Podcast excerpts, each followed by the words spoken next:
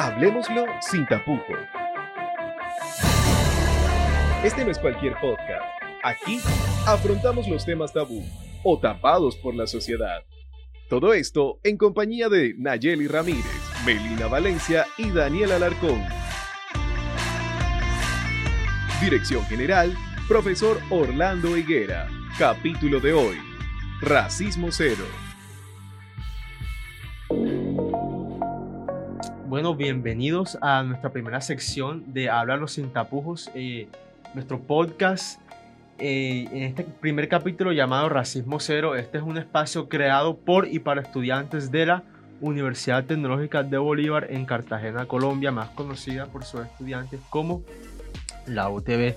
Este, mi nombre es Daniel, soy estudiante de último semestre de comunicación social y en este- quise traer a dos invitadas que además son mis amigas, que son estudiantes de Derecho y Ciencia Política respectivamente, donde estaremos hablando sobre un tema muy controversial como lo es eh, el racismo en un contexto, pues en este caso de la ciudad de Cartagena y también eh, en el mundo y especialmente Latinoamérica. Bueno, le doy el, el espacio a mis compañeras, a mis amigas, para que se puedan presentar.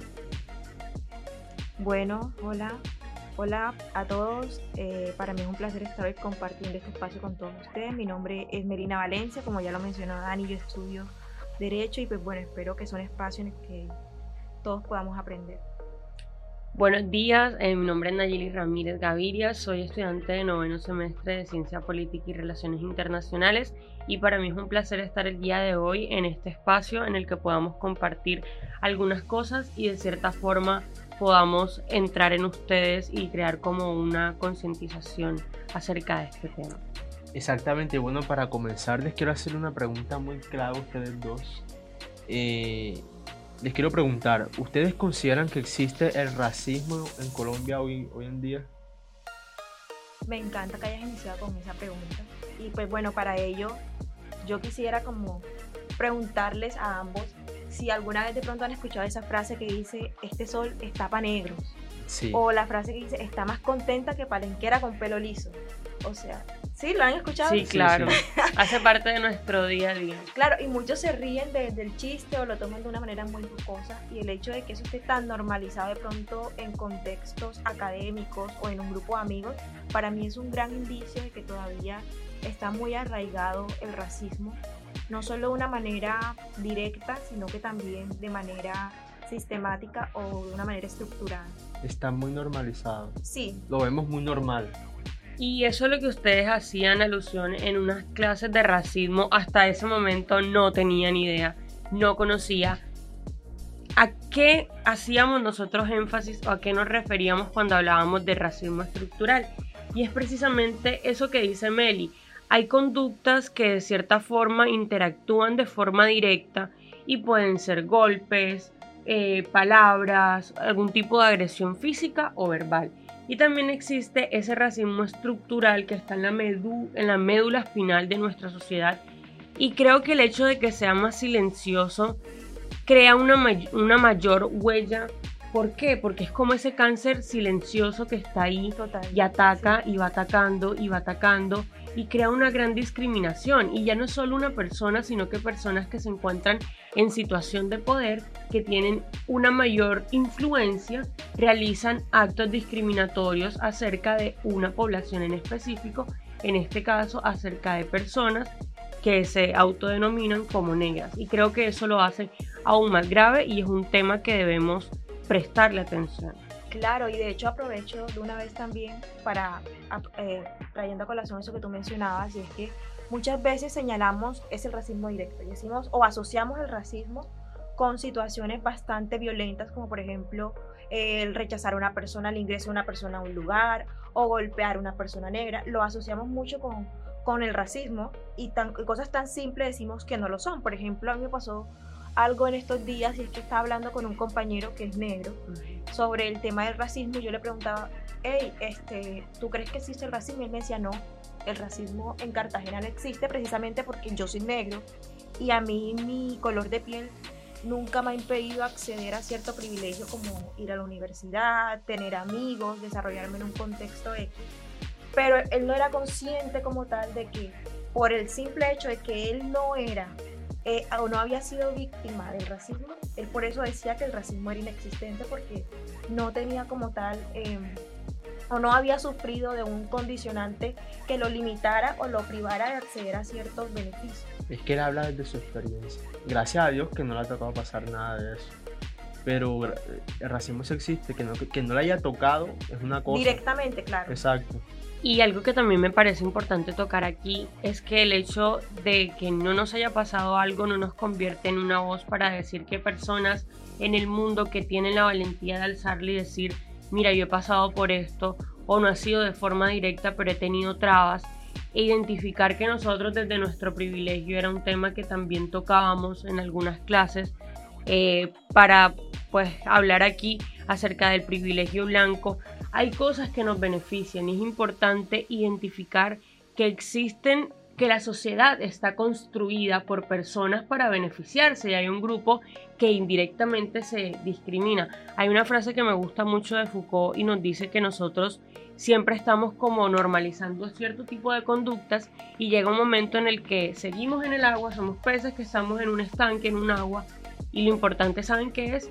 Despertarnos y salir del agua. Y creo que como privilegio blanco, como personas que hemos tenido un privilegio, es nuestro deber. No elegimos dónde nacer, pero si elegimos no seguir ahí. Y eso es lo más importante y por eso estamos No, aquí. quería mencionar en paréntesis de que y yo somos blancos. Y Meli, ¿tú te consideras? Pues bueno, yo me autorreconozco como una persona negra, aunque como también lo mencionaba nuestro profesor Orlando muchas veces, no represento el 50% de los negros del país porque mi color de piel o mi blancura como tal no es, o sea, no, o sea, tengo blancura porque mi fenotipo es de piel muy claro a comparación de una persona con piel negra. Y eso que mencionabas tú, Naye, con respecto a lo de que no somos conscientes y no tampoco no tenemos la culpa del lugar en el que nacemos o las condiciones físicas con las que venimos al mundo. Y eso se parte mucho con la blanquitud y es utilizar de- pronto eso, esa blancura para tener un estatus o un beneficio en la sociedad. Incluso llegar a presumir sobre familiares eh, europeos o yo tuve una tía que era eh, española, blanca, de ojos azules o mi novio es europeo, simplemente para poder encajar o para que te vean de una manera como mucho más alta. Eso de pronto podría ser la diferencia entre blanquitura, blanquitud, perdón, y blancura. Y me atrevería a decir que eso viene más bien de las personas de la élite. Que se ve. No, mira que eso pasa mucho en, lo comu- en el diario común. Personas que tú ves que de pronto no tienen condiciones económicas eh, óptimas y aún así presumen de familiares blancos. De la eh, tía por allá lejana. Sí, o si no, mucho. o si no en, en Instagram, en el, sí, como en la biografía, en la descripción, descripción. Ponen la banderita. de Y yo como Colombia también tenemos que apropiarnos de nuestra identidad cultural. Somos colombianos, somos un montón de gente mestiza que a Sí. veces por tener un fenotipo que nos identifica ya, ya es como, miren, soy blanca.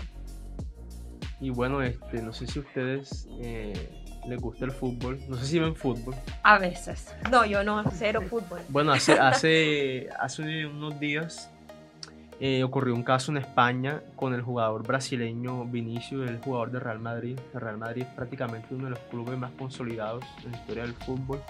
Vinicius es negro, latino, brasileño, que se crió en la favela, o sea, vino de abajo, las favelas de Brasil, donde abunda el narcotráfico, la prostitución y todo eso. Él salió de abajo y bueno, a sus 21 años ha logrado una carrera muy exitosa para su edad. Se- es una de las promesas del fútbol. Este, y sucedió un caso muy lamentable que ha tenido mucho revuelo a nivel mundial en en el mundo del fútbol, en redes sociales también. Fue que estaban en un partido en España, en la Liga Española, entre Real Madrid y el Valencia. Este, los jugadores de los, perdón, los hinchas del Valencia empezaron a, a hacerle, a gritarle canticos racistas a, a Vinicius, empezaron a decirle mono, que se volviera para su país, que se que, que, que comiera banana, o sea, como que todo referente a, a un mono. Este, eso él lo escuchó, o sea, que te griten que 20.000 personas lo mismo, Claro. eso le impacta a cualquiera. Él se, él, pues, él, él se obstinó, él se rebeló y le dijo a, a los hinchas que, que, que lo que respetaran. pararan. exacto, que lo respetaran.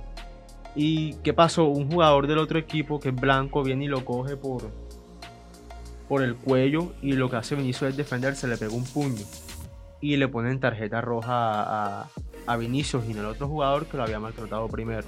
Y a los hinchas pues tampoco se les hizo nada, si no es por la presión mediática en redes sociales y también que se tomaron cartas en el asunto en Brasil, este, a los hinchas no, lo, no los hubieran judicializado. Entonces yo digo que esto es un ejemplo muy claro de que el racismo se ve no solo en Colombia, en todo el mundo. Pero mira que es un racismo directo, muy, muy fuerte. Yo algo así escuché en estos días en Instagram, pero no había tenido conocimiento así a profundidad sobre el caso. Pero me parece tenaz, o sea, hoy en día, en pleno siglo XXI, que todavía nos sigan presentando este tipo de, de casos, y más en un espacio público, un espacio tan abierto. Y esto no solamente, o sea, sucede, bueno, esto porque sucedió en una, de manera abierta en un estadio, si no estoy mal. Sí. Pero también en la industria del fútbol sucede mucho. ¿sí? A ciertas personas les cuesta mucho más a un futbolista llegar a una posición de privilegio por el simple hecho de ser negro y no por sus condiciones realmente físicas de jugador de fútbol. ¿sí? Exacto. Es una industria que está también muy marcada por el racismo y además que posiciona al hombre europeo blanco en un lugar de estatus que yo creo que eso se remonta mucho a un contexto histórico de la consolidación del concepto de raza del siglo XVIII en el que al, al continente europeo pues le convenía en su momento ciertas teorías de la raza que fueron creadas precisamente para soportar este, esos ingresos o esos soportes económicos que se generaban a partir de la comercialización de personas del continente africano. Entonces, es como que un, un, eslabón que va unido a ciertas, a ciertas cosas. Entonces, es como que un conjunto general de problemáticas que hasta hoy en día tenemos y que no ha podido eh, bajar de ese pedestal en que tenemos a los europeos personas blancas. Y también es importante entender que más allá de un deporte, el fútbol es entretenimiento y quienes lo consumen son personas que acuñen a ese tipo de conductas y que sobre todo las justifican y las normalizan. ¿Y cómo podemos ver eso? Creo que Twitter, a pesar de ser una red social que te deja poner muchos puntos de vista y me encanta la libertad de expresión, también es un mundo muy tóxico en el que cada persona que comenta un trino se siente en la libertad y en la capacidad y sobre todo como en la sí como en como yo puedo hacer esto yo tengo la moralidad de hacerlo desde mi No, computadora y que nadie me va a criticar. O sea, sí lo critican, pero Sí. que nadie me va a judicializar o no voy a tener consecuencias negativas.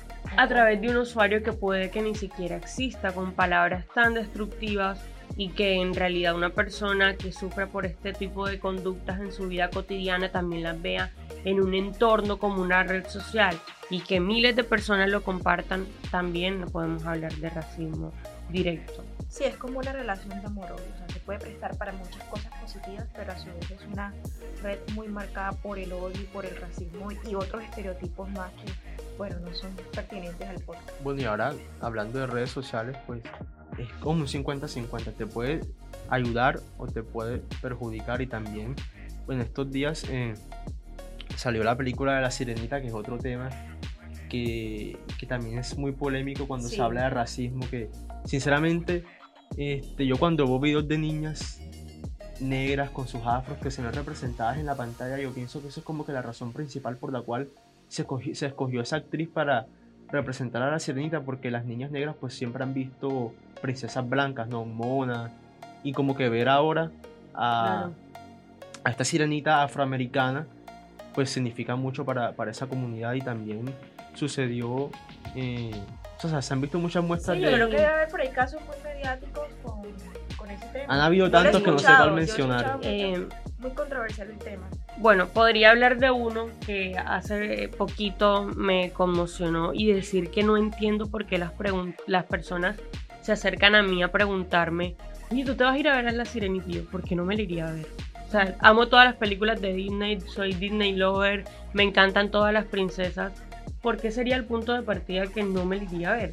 ¿Qué te hace pensar a ti que el hecho de la protagonista va a ser a mí o me va a crear un pensamiento que me haga cambiar la decisión de Claro, ir a o como vérmela? decían en el momento en que fue un boom que quién iba a protagonizar la película, decían que no porque las caricaturas eh, la muñeca o la sirenita era blanca. Entonces ese era como que el punto de partida, que tenían que represa- presentarla igual a como se veía en la caricatura. Entonces, ¿Cuántos? Por eso es que digo yo pues que ha causado tanto conflicto.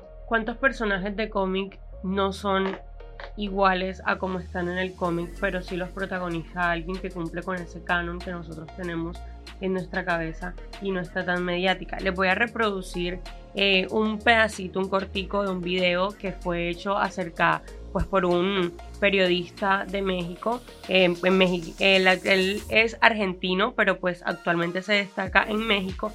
Su nombre es Patricio Borghetti y fue en la TV Azteca. Entonces lo voy a poner aquí.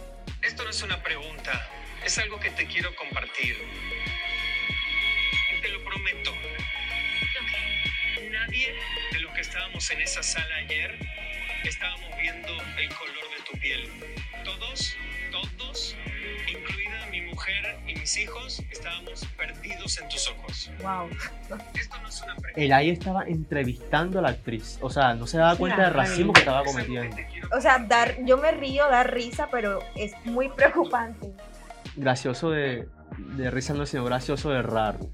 Como dice el meme. Sí, o sea, ¿por qué razón yo no le vería el color de piel a una actriz o a la protagonista? O sea, ¿qué rele- o sea, ¿por qué razón yo no se lo voy a ver? Como si fuera un impedimento para que no actuara bien. O como si el hecho de que actuó tan bien justifica como, mira, tú eres de este color de piel, pero tu actuación fue tan monumental que no Que importa. tapó un error. Creo- y el error era el color Exacto, creo que ninguna persona que sea blanca la sientan y le dicen, mira, yo no vi tu color de piel. ¿Por qué debemos centrarnos en aspectos como un fenotipo que nada tienen que ver con la calidad de la actriz, con su actuación, que me parece una actriz que si está ahí es porque es una cantante espectacular. Ella es pupila de Beyoncé, o sea, ya se podrán imaginar con su hermana. Su.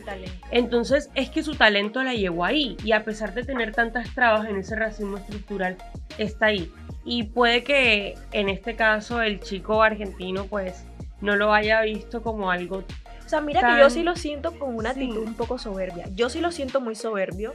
El hecho de que tú le digas como que, hey, no me fijé en tu color de piel es como decirle, tienes un error, no lo vi porque hiciste una actuación tan espléndida que no me di cuenta de tu error. Tu actuación tapó tu error. O sea, el error en este caso sería como el color de la piel.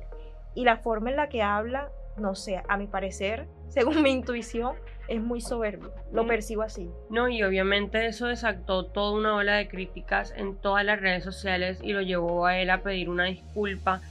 Pero creo que eso también nos hace entrever que ese racismo estructural a veces es tan calladito que cuando pasan actos como estos nos damos cuenta que a la frase que voy, el racismo sí existe, existe en Colombia y existe en todas partes del mundo.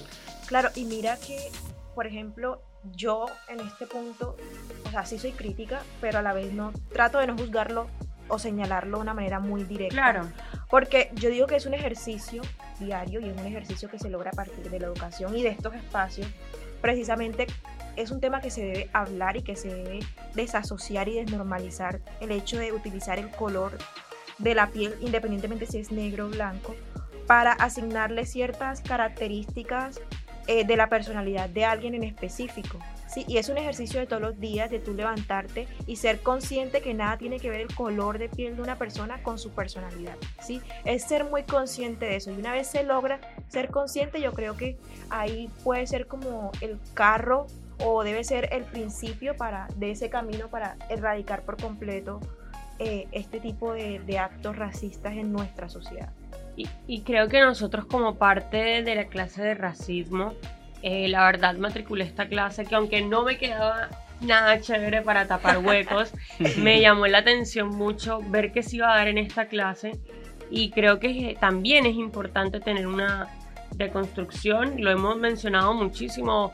eh, diario yo veo twitters como no me deconstruí en este aspecto y creo que cuando nosotros entendemos que es deconstruirnos y que nos, nuestro, nuestra educación y pensamiento no puede ser algo lineal, sino que tiene que ser un ciclo que nos Sí. haga cambiar y nos choquemos con este tipo de cosas, realmente tener, que es lo importante, tener un antes y un después. Y yo creo que cada uno de nosotros tiene un antes y un después con esta clase y es un espacio para agradecerle al profesor Orlando para permitir estos espacios en los cuales nos ayuda a ser críticos Y como él lo dijo en el papelito que nos entregó la primera clase, no basta solo con no ser racistas, sino que también hay que ser antirracistas y es una buena forma de alzar nuestra voz Es un- como estudiantes. Es un punto de partida para desconstruirnos. O sea, yo veo el ejemplo de Vinicius en España, de Hailey, la chica que es de la Silencio en Estados Unidos. Aquí mismo en Cartagena, ver que en la periferia de Cartagena, eh, en barrios como Olaya, Nelson Mandela,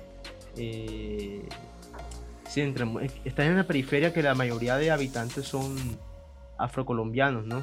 Entonces, ahí, ahí yo veo mucho racismo estructural en ese aspecto aquí mismo en la ciudad. Sí, claro, o sea, de pronto no cambiamos nuestra forma de pensar por completo con el curso o con el podcast, sino que sabemos que es el punto de partida, que el camino es bastante largo, pero sí por algo debe empezar y de- debemos ser conscientes, ¿no? Adicional a eso, este, yo creo que no es necesario, aunque sí son muy importantes porque son casos muy relevantes que han tenido últimamente gran eh, revuelo mediático, pero también aquí en nuestra ciu- ciudad pasan demasiado. Por ejemplo, eh, hace unos días en clase también hacíamos el ejercicio de cómo percibíamos a una persona peligrosa y preguntaban en clase si entre una persona blanca o una persona negra, a cuál de los dos eh, considerábamos los estudiantes que podría ser más peligroso. En efecto, los estudiantes contestaron que la persona negra eh, podría ser un símbolo más peligroso y eso tiene que ver mucho con la asociación que se tiene de, de lo negro como malo, como una persona violenta, con el criminal. O sea, siempre, eh, socia- o sea, es una construcción social. ¿sí? Claro. Entonces, como tú lo mencionabas, Naye, es algo de, de- de construirnos porque no tenemos la culpa de todos esos estereotipos con los que nacemos envueltos en esta sociedad. Y entonces, sí, o sea, desasociar ese concepto de que el negro es violento, de que el negro tiene esas características que debe tener un criminal y que por lo tanto una persona negra es peligrosa. Bueno, en, Totalmente de acuerdo. en eso que decías que las personas perseguían que el negro era el malo también, este, bueno, para aprovechar que nadie tiene una marca, ella trabaja, ella, ella trabaja con modelos, ella tiene una marca de vestido de baño, ¿cierto? Buenísima, buenísima. Y se han presentado casos con, con las modelos, de pronto en las estadísticas en redes sociales, como ellas son mostradas, ¿no? Eh, bueno, yo soy community manager de mi marca que es junto a mi mamá Dirana y nosotras pues nos movilizamos en este mundo virtual de Instagram. Instagram es una red social también muy tóxica porque en sí mostramos lo que la gente quiere que vea. Y después de dos años con la marca nos dimos cuenta que no queremos seguir como, eh, como perpetuando esos estereotipos que ya se ven. Pero, por ejemplo, llegamos casos en el que contratamos una chica que me encanta con su pelo afro, con todo lo que representa Cartagena, porque Cartagena es una ciudad diversa culturalmente, no es una ciudad construida por personas, eh, como por decir, no representa esa blanquitud europea, sino que queríamos representar eh, pues la diversidad de aquí de Cartagena y por ejemplo esas chicas no tenían tanto alcance como alguien que sí representaba esos estereotipos. Y poco a poco, a pesar de eso, hemos querido cambiar y demostrarle a las personas que no hay que verse como X persona para usar un vestido de baño y cuando nosotros entendemos eso, empezamos a dejar a un lado ese racismo también. Claro, y mira que es un poco controversial para ustedes como marca. Bueno, considero yo porque por el hecho de que obviamente ustedes quieren atraer más clientes, Ujú. tener una mayor audiencia, pero a la vez de pronto no es un problema como tal de las marcas, sino de quienes consumen el contenido o de quienes consumen sus productos. ¿sí? Claro. Por el hecho de que eh, su comunidad de Instagram no acepta como tal a una modelo negra. Incluso yo creo que la mayoría de tus seguidoras son mujeres, ¿o no? Sí, su- to- el- Claro, entonces mira que eso también va muy ligado con la parte del o la parte que alega el feminismo negro, el hecho de que luchamos o el feminismo hoy en día eh, tiene muy marcado esos conceptos de que debemos aceptar los cuerpos tal cual somos, que todas somos válidas, etcétera. Sin embargo, no aceptan una modelo negra, entre las mismas mujeres se critican y yo creo que eso es un punto no tanto de la marca, sino del público que consume el contenido. Y ahí voy con una frase que pues quiero mencionar para cerrar todo esto, y es que el feminismo se ha vuelto un movimiento que también excluye. Y bueno, eh, pues gracias por este espacio, por haber aprovechado estos minutos de conversación a ustedes dos que creo que fueron súper nutritivos y por cerrar este semestre como se debe con un podcast acerca de lo que pensamos de esta clase. Siento que racismo es un tema muy, muy extenso por tratar, es algo que no viene pasando hace décadas, sino hace siglos desde la esclavitud. Esos estereotipos que se han perpetuado, todas las luchas sociales que se han generado del siglo pasado hasta este siglo. Entonces, bueno, tocar aquí un poquito el tema con ustedes eh, me parece muy pertinente, especialmente esta clase que siento que fue como que la semilla para poder desconstruirnos y poder tratar, eh, perdón, poder enfrentarnos contra el racismo. Sí, sí, de hecho agradezco mucho este espacio por precisamente eh, permitirnos a nosotros como estudiantes tener un punto de partida para desasociar de una vez por todas que lo negro es lo malo. Entonces, em, muchas gracias Dani por el espacio y espero una nueva oportunidad. No, aquí siempre bienvenidas en el podcast, de verdad. Están siempre bienvenidas. Bueno, fin del podcast.